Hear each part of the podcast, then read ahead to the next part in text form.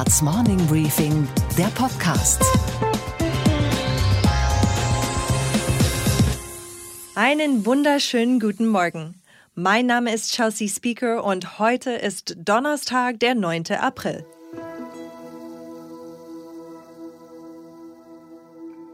Seine Fans hatten es befürchtet. Seine Kritiker hatten darauf gehofft. Gestern war es soweit. Bernie Sanders hat das Handtuch geworfen im Rennen um das Weiße Haus.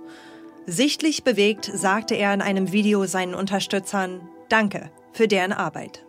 I want to thank all of you who spoke to your friends and neighbors, posted on social media, and worked as hard as you could to make this a better country. Together, we have transformed American consciousness as to what kind of nation we can become and have taken this country a major step forward in the never ending struggle for economic justice, social justice, racial justice, and environmental justice. Ja, Bernie Sanders ist vielen Menschen in den USA politisch zu links. Die Parteistrategen der Demokraten stufen ihn als nicht electable ein, also als nicht wählbar. Viele seiner Ideen wurden früher verlacht. Heute sind sie Teil der politischen Agenda der Demokraten. Die Forderung nach einer Krankenversicherung für alle Amerikaner zum Beispiel. Oder die Kritik daran, dass ausgerechnet die reichsten Konzerne immer die wenigsten Steuern zahlen. Sanders beschwor darum gestern seine Anhänger, dass die Kampagne vorbei ist, aber nicht die Bewegung dahinter. As you all know, we have never been just a campaign. We are a grassroots, multiracial, multi generational movement which has always believed that real change never comes from the top on down, but always from the bottom on up. While this campaign is coming to an end, our movement is not. Bernie Sanders ist aus dem Rennen, aber sein Spirit bleibt. Vor allem bei seinen vielen jungen Fans. Wenn Joe Biden schlau ist, berücksichtigt er das für seinen Wahlkampf. Er muss Bernie Sanders nicht als Person einbinden, aber vielleicht ein paar seiner Ideen.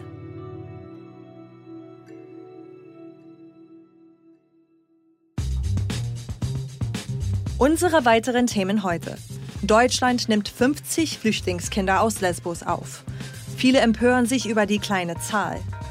Professor Lars Castellucci sitzt für die SPD im Bundestag und erklärt die Entscheidung, an der er mitbeteiligt war. Bei mir überwiegt tatsächlich eher die Erleichterung, dass wir das vor Ostern noch geschafft haben, zu dieser Entscheidung zu kommen. Es ist alles im Moment noch eher in der Kategorie Tropfen auf dem heißen Stein. Gute Nachrichten aus dem Corona-Hotspot Heinsberg.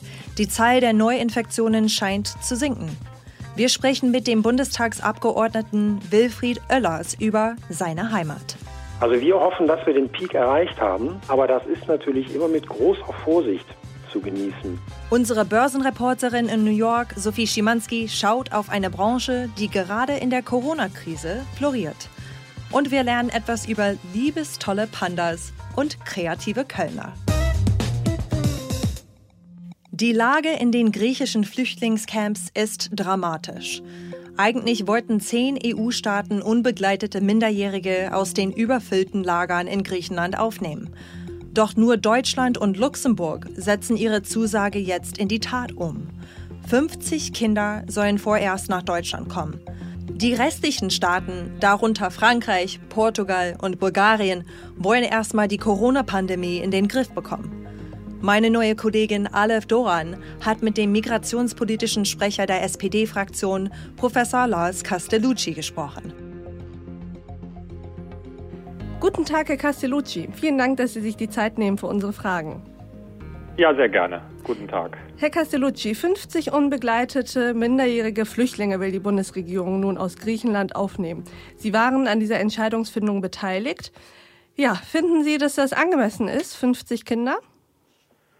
Also vor uns liegt ein langer Weg und auch auf einem langen Weg muss man den ersten Schritt gehen und den gehen wir jetzt mit diesen 50 und also bei mir überwiegt tatsächlich eher die Erleichterung, dass wir das vor Ostern noch geschafft haben, zu dieser Entscheidung zu kommen. Ähm, aber natürlich, äh, ich war auf Griechenland, ich war in, auf Lesbos, ich habe mir das Lager Moria angeschaut, äh, über 20.000 Leute bei vielleicht 3000 Plätzen. Das ist alles im Moment noch eher in der Kategorie Tropfen auf dem heißen Stein. Insofern erster Schritt, weitere müssen folgen. Was steckt eigentlich genau hinter dieser Zahl? Was wissen Sie über diese 50? Sind das nur unbegleitete Minderjährige? Sind auch Elternteile dabei? Zu diesen Kindern, äh, wenn es dann äh, Verwandte oder Eltern gibt, müssen die natürlich nach europäischem Recht dann dazukommen. Deswegen kann auch niemand eine genaue Zahl bisher nennen. Mir wäre das recht gewesen gestern, wenn wir auch gar keine Zahl veröffentlicht hätten sondern wenn wir einfach gesagt hätten, wir fangen jetzt mal gemeinsam mit Luxemburg an. Aber gut, jetzt hat man sich auf die 50 verständigt und das ist tatsächlich im Sinne von, damit beginnen wir jetzt erst einmal und haben damit aber auch verbunden die Erwartungen an die europäischen Partner, sobald die strengen Einreisebeschränkungen, die ja derzeit uns allen auferlegt sind und diese europäische Koalition der Menschlichkeit, die soll ja auch gemeinsam stattfinden. Insofern glaube ich, wir werden in den nächsten Wochen nach Möglichkeit mehrere gute Nachrichten aufeinanderfolgend haben, sodass wir dann irgendwann zu Zahlen kommen, die vor Ort wirklich eine Entlastung bringen. Wir haben ja hier gerade einen Wettlauf mit der Zeit. Wenn da unten Corona ausbricht unter den Bedingungen, dann werden dort sehr, sehr schnell sehr viele betroffen sein und dann wird die Umsiedlung gar nicht stattfinden können. Wie weit sehen Sie denn die Vorbereitungen diesbezüglich vorangeschritten? Also ist die Europäische Union und die Europäische Wertegemeinschaft überhaupt im Moment darum bemüht, solche Bedingungen zu schaffen, dass es nicht zu einem Ausbruch von Corona in diesen hoffnungslos überfüllten Camps kommt? Also es ist für mich erschütternd. Äh wie lange diese Inseln und auch Griechenland einfach eben abseits der Aufmerksamkeit jetzt gewesen sind. Äh, die Zustände sind ja jetzt nicht frisch äh, so entstanden, sondern sie haben sich über viele Monate so entwickelt. Das ist alles sehr, sehr dysfunktional aus meiner Sicht und dem, was dort gebraucht wird, überhaupt nicht angemessen. Deswegen arbeiten wir ja daran, dass es eine Reform des europäischen Asylsystems geben kann, die verhindert, dass solche Szenen und äh, Camps, wie sie jetzt auf den griechischen Inseln sind, mit 40.000 Asylbewerberinnen, Asylbewerbern bei vielleicht 190.000 Bewohnern, dass sowas sich überhaupt äh, entwickeln kann, sondern dass dann äh, europäische Solidarität und europäische Prozesse schneller greifen können. Das ist schwierig. Aber Deutschland hat die Ratspräsidentschaft im zweiten Halbjahr diesen Jahres. Und dafür wird gearbeitet, dass wir dieses europäische Asylsystem wieder so in Gang bekommen, um ihn wenigstens dann in Zukunft besser vorbereitet zu sein, wenn solche Situationen wie jetzt sich wieder ergeben sollten.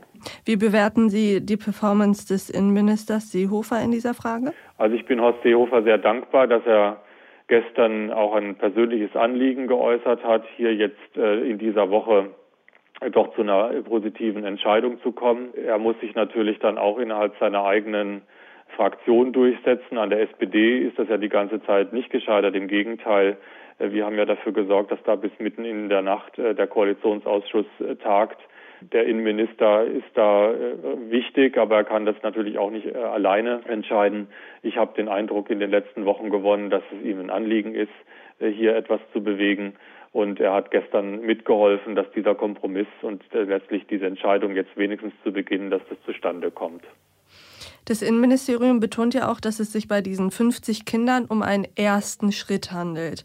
Wie sehen denn die nächsten Schritte aus und in welchem Zeitrahmen sollen diese eventuellen nächsten Schritte überhaupt unternommen werden? Ja, also eigentlich gestern kann man ja nur sagen, ich war vor sieben Wochen auf Lesbos und eigentlich kann man ja niemandem erklären, warum die Prozesse so lange sind. Ich bin aus Lesbos wiedergekommen und habe die Informationen zusammengesammelt gehabt, welche Länder denn bereit sind zu helfen, nämlich nicht nur Deutschland, sondern damals schon Frankreich, damals schon Portugal, damals schon Finnland und andere. Es gibt leider immer wieder irgendwas, was dann dazwischen kommt und zu weiteren Verzögerungen geführt hat. Und die letzten Verzögerungen äh, sind ja besonders dramatisch, weil das Virus uns ja nochmal eigentlich die Sache viel dringender gemacht hat und gleichzeitig wiederum erschwert. Die Frage ist ja, was sind jetzt die nächsten Schritte? Genau, und jetzt haben wir von den unter anderem den genannten Ländern, also beispielsweise aus Portugal, die Signale, dass sie irgendwie brauchen, bis ihre eigenen Quarantänebestimmungen, Einreisebestimmungen wieder ein Stück weit gelockert werden können. Damit rechnen sie nach Ostern, also Ende des Monats.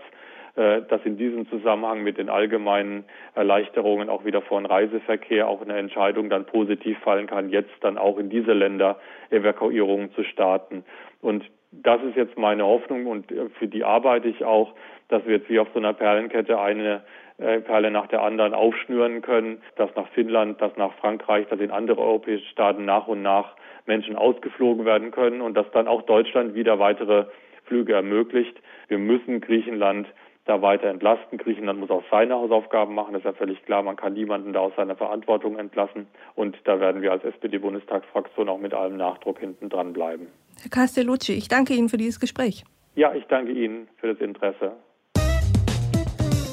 Der Kreis Heinsberg. Bis vor kurzem war das ein eher unbekannter Fleck in Deutschland. Viel Landwirtschaft, viel Landschaft und der westlichste Kreis der Bundesrepublik. Schön, schön unspektakulär. Seit Ende Februar ist Heinsberg überall ein Begriff. Hier wurde der erste deutsche Corona-Patient diagnostiziert und danach viele andere. Mittlerweile insgesamt 1500 Fälle bei 250.000 Einwohnern. Jetzt aber keimt Hoffnung. Die Infektionskurve scheint zu sinken. Was das bedeutet für die Menschen, das bespricht mein Podcast-Kollege Stefan Lischka mit dem Bundestagsabgeordneten Wilfried Oellers. Einen wunderschönen guten Tag, Wilfried Oellers. Guten Tag, Herr Lischka, ich grüße Sie. Heinsberg ist der Ort, an dem es hierzulande den ersten unkontrollierten Ausbruch von Corona-Infektionen gab. Schon Anfang März haben Kitas geschlossen, Schulen. Sukzessive kam dann alles das, was wir jetzt auch im Rest Deutschlands erleben. Wie gehen die Heinsberger, also gerade in so einer ländlichen Region, wo jeder jeden kennt, damit um, mit so einem Ausnahmezustand? Die Bürgerinnen und Bürger im Kreis Heinsberg, das muss ich wirklich mit großer Anerkennung sagen, gehen sehr besonnen und äh, umsichtig mit dieser Situation um. Bisher muss man sagen, äh, große Besonnenheit, äh, Verständnis für die Situation und auch Akzeptanz. Und man muss sagen, die Maßnahmen ziehen. Es gibt weniger Infektionen. Das ist richtig. Wir haben seit äh, gut anderthalb bis zwei Wochen rücklaufende Zahlen. Und zwar insoweit, dass die Zahl der gesundeten, infizierten Menschen höher ist als die, die sich neu infiziert haben. Das entlastet natürlich unser Gesundheitssystem enorm. Man muss dazu wissen, dass wir in der Anfangszeit, also gerade, ich sag mal so, ähm, in der ersten Märzhälfte sehr angespannt waren in der Situation. Auch unsere Krankenhäuser kamen natürlich sehr schnell an ihre Grenzen. Das trat bei uns also wirklich schon ähm, sofort in den ersten Tagen auf. Der Hintergrund dafür war natürlich auch, dass die Schutzmasken, die man normalerweise in einem Krankenhaus FFP2 in, äh, in einem Jahr braucht, brauchte man jetzt an einem Tag. Aber es ist natürlich immer die Frage, wie groß wird der Schwung sein, der dann kommt, als einen größeren Ansturm. Und, ähm, Glauben Sie denn, dass es nochmal ein größerer Schwung kommt? Weil eigentlich gehen ja die Infektionen eher zurück bei Ihnen. Also wir hoffen, dass wir den Peak erreicht haben, aber das ist natürlich immer mit großer Vorsicht zu genießen, weil immer die Frage ist, wo ist dann ein Anlass, der dazu führt, dass sich wieder relativ viele Menschen infizieren. Und das kommende Wochenende mit Ostern ist natürlich auch wieder ein, ein Momentum, in dem das natürlich passieren kann, wenn man anfängt, wieder mehr unter Leute zu gehen. Wobei wir jetzt hier eingeschworen wurden, genau das jetzt nicht zu tun. Wir wurden jetzt eingeschworen, dass es eben ein besonderes Ostern wird, wo man Richtig, eben auch genau. die Maßnahmen weiterhin beachten sollte. Richtig, genau. Und ich hoffe sehr, dass man sich auch daran hält, weil wenn, wenn da dann wieder ein Rückfall kommt, dann äh, wären natürlich die Maßnahmen, die wir bisher ergriffen haben, ähm, wären dann erstmal leider Gottes dahin. Ja. Mhm. Jetzt sind Sie aber nicht nur Heinsberger, sondern eben auch Jurist. Und wir reden ja schon über das entscheidende Thema. Deutschland ringt ja gerade mit der Frage nach dem Exit aus den aktuellen Beschränkungen. Man könnte jetzt sagen, wie viel Einschränkung ist noch nötig? Weil, wie Sie gerade selber gesagt haben, man möchte das Erreichte ja nicht zunichte machen. Aber wie viel Freiheit ist bald wieder möglich? Wie sehen Sie das, auch als Abgeordneter der CDU? Wie lautet da Ihre persönliche Exit-Strategie, Herr Oellers? Die Maßnahmen, die eigentlich bundesweit seit Mitte März stattfinden, die finden bei uns schon seit Ende Februar statt. Deswegen ist die Erfahrung, die ich aus dem Kreis Heinsberg mitbringen kann, dass wir sicherlich mehr Zeit brauchen. Da muss man besonnen mit umgehen, weil da muss man auch ganz vorsichtig sein. Wenn wir nachher in die Situation reinkommen, dass wir eine Maßnahme gelockert haben, stellen aber fest, die schlägt uns jetzt wieder so in den Zahlen nach oben, dass wir sie wieder zurücknehmen müssen, dann erzeugt das sicherlich, dann kann es passieren, dass die Akzeptanz sich dann zumindest in Grenzen hält. Mhm. Wobei man ja auch sagen kann, gerade jetzt im Kreis Heinsberg zum Beispiel, der Karneval von Gangelt war die Urveranstaltung, die für diese besondere Corona-Verbreitung in der Region gesorgt hat. Wenn man einfach sagt, man schränkt solche großen Riesenveranstaltungen, wo extrem viele Leute ähm, aufeinander sitzen, dass man sowas quasi einschränkt und den Rest langsam stufenweise öffnet, muss ja eigentlich möglich sein, oder? Wenn man jetzt über konkrete Maßnahmen nachdenkt, die man ergreifen kann oder wo man lockern kann, dann muss man sicherlich sagen, dass Zusammenkünfte von äh, großen Menschenzahlen auch erstmal auf absehbare Zeit unterlassen werden sollten. Damit sind größere Vereinsveranstaltungen natürlich schon gemeint. Die äh, Karnevalssitzung in Langbruch, das war der Ort, äh, wo diese Sitzung stattgefunden hat in der Gemeinde Gangelt, wenn man eben weiß, dass das so der Ausgangspunkt ist, dann muss man sagen, ist sicherlich die, die Öffnung der Maßnahmen hin zu, sage ich mal, dem Vereinsleben, wie wir das hier im Kreis Heinsberg kennen. Und wir haben ein sehr intensives Vereinsleben, nicht nur Karneval, sondern auch über, über das ganze Jahr hingezogen, Schützenfeste, Musikvereinveranstaltungen, Sommerfeste, Wiesenfeste, dass diese zunächst einmal nicht stattfinden können, um dann andere Maßnahmen vielleicht eher lockern zu können. Ja. Ich sage vielen, vielen Dank fürs Interview, Herr Oellers. Ja, ich danke Ihnen. Bleiben Sie gesund. Auch heute Abend werden wir zusammen mit Ihnen, wenn Sie mögen, darüber nachdenken, wie Deutschland nach der Corona-Krise aussehen wird, wie sie das Land, aber auch uns verändern könnte. In unserem neuen The Pioneer Original, der achte Tag Deutschland neu denken. Gegen 21 Uhr ist Gabor Steingart zusammen mit Ihnen zu Gast bei der Literaturwissenschaftlerin Marina Münkler. Sie wird darüber sprechen, wie sich durch Corona auch der Wert der Freundschaft nochmals verändern wird. Gestern waren wir mit Der achte Tag in Hamburg bei Schriftsteller Matthias Politiki. Er hat darüber gesprochen, warum wir die Freiheit des Einzelnen und die Freiheit der anderen in eine neue Balance bringen sollten. Der Schutz der Gesamtheit steht in den westlichen Demokratien gerade in diesen Tagen offensichtlich in Widerspruch zu dem ganz persönlichen Freiheitswillen, den wir alle in uns spüren. Das Gemeinwohl gegen das Wohl des Einzelnen. Doch diesen Widerspruch, den kennen wir eigentlich seit eh und je.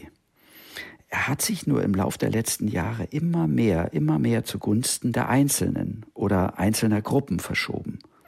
Das, finde ich, ist die Krise hinter der Krise.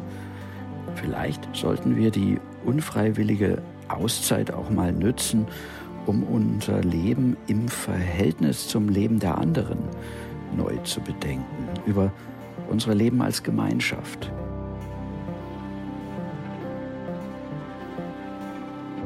Und was war heute Nacht an der Wall Street los? Und damit schalten wir jetzt wieder zu unserer Börsenreporterin Sophie Schimanski nach New York. Guten Morgen, Sophie. Guten Morgen, Chelsea. Die halbe Welt sitzt zu Hause in Quarantäne. Viele Menschen müssen sich die Zeit vertreiben. Über die Auslastung der Streamingdienste wie Netflix und Disney Plus haben wir ja hier schon gesprochen. Lass uns doch jetzt mal über die Anbieter von Online-Spielen und Spieleentwickler sprechen. Wie schlagen die sich in der Krise? Ja, ziemlich gut natürlich. Du hast es erwähnt, Zocken ist aber eben nicht nur ein Zeitvertreib gerade und einer der wenigen Zeitvertreibe, sondern es ist auch gesund, weil es eben vor der Ansteckung mit Covid-19 schützt. Und jetzt hat äh, die WHO tatsächlich auch eine Kampagne gestartet, die heißt Play Apart Together. Also physisch alleine, aber virtuell eben gegen andere Spieler in Echtzeit spielen. Und davon profitieren jetzt eben zum Beispiel Activision Blizzard, die kennt man von Call of Duty zum Beispiel, oder auch Nintendo profitiert natürlich. Zocken steht einfach gerade hoch im Kurs und dementsprechend stehen eben auch die Aktien hoch im Kurs. Nintendo ist fast auf fünf Jahreshoch angekommen und Activision Blizzard hat seit dem 25. März 13 Prozent zugelegt eigentlich hatte Zocken ja keinen besonders guten Ruf in Sachen Gesundheit, also sondern eher so den Ruf Couch Potato, Stubenhocker, ein bisschen blass um die Nase, Kartoffelchips, tagelange Turniere und ich glaube, es wird jetzt, wenn das vorbei ist und wir wieder raus dürfen, in vielen Haushalten Diskussionen geben. Starr doch nicht immer auf den Bildschirm. Warum? Zocken ist doch gesund. Und was geht eigentlich gar nicht? Dass es offenbar an uns Menschen liegt, dass Panda-Bären so schwer Nachwuchs bekommen. Es ist ja bekannt, dass Panda-Bären sich schwer tun, Kinder in die Welt zu setzen. Vor allem in Tierparks und Zoos kommt es selten zu Nachwuchs. Und vielleicht kennen wir ab sofort den Grund dafür. Denn seit zehn Jahren versucht der Zoo in Hongkong, sein Panda-Pärchen Ying Ying und Lele zur Fortpflanzung zu bewegen. Auf natürlichem Wege mit allen Tricks. Doch nie hat es geklappt. Doch kaum sperrt man wegen des Coronavirus den Zoo für die Besuchermassen, kommt das Männchen Lele offenbar in Stimmung. Es gibt wohl Fotos aus dem Gehege, die Hoffnung machen, dass Ying Ying bald schwanger sein könnte. Der Mensch scheint auf jeden Fall für die Pandas ein Stimmungskiller zu sein. Und was hat dich heute Morgen wirklich überrascht? Das Not offenbar momentan wirklich erfinderisch macht. Viele Musiker stehen ja jetzt vor dem Problem, dass sie nicht auftreten können. Menschenansammlungen in Konzerthallen sind momentan der absolute Albtraum aller Virologen. Nichts gegen Wohnzimmerkonzerte, aber der Künstler braucht natürlich den Applaus und die Reaktion des Publikums. Daher kann man den Kölner Sänger Peter Brings nur zu seiner Idee beglückwünschen, jetzt Mitte April im Kölner Autokino aufzutreten. Alles total Corona-sicher natürlich. Auf der Bühne gilt für die Bandmitglieder Sicherheitsabstand von 1,5 Metern und die Zuschauer sitzen sicher und geschützt in ihren Wagen. Per modernster Technik wird der Sound an die Radios der maximal 250 Autos an dem Abend gesendet und eine Kamera überträgt das Ganze auf die Kinoleinwand.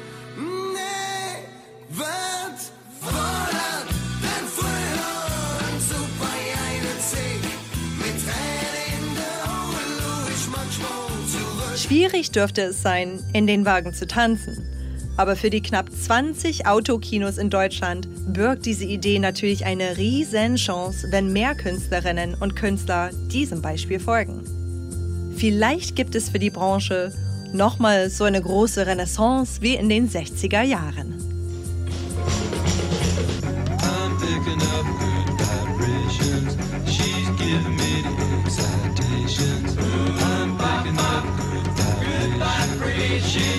My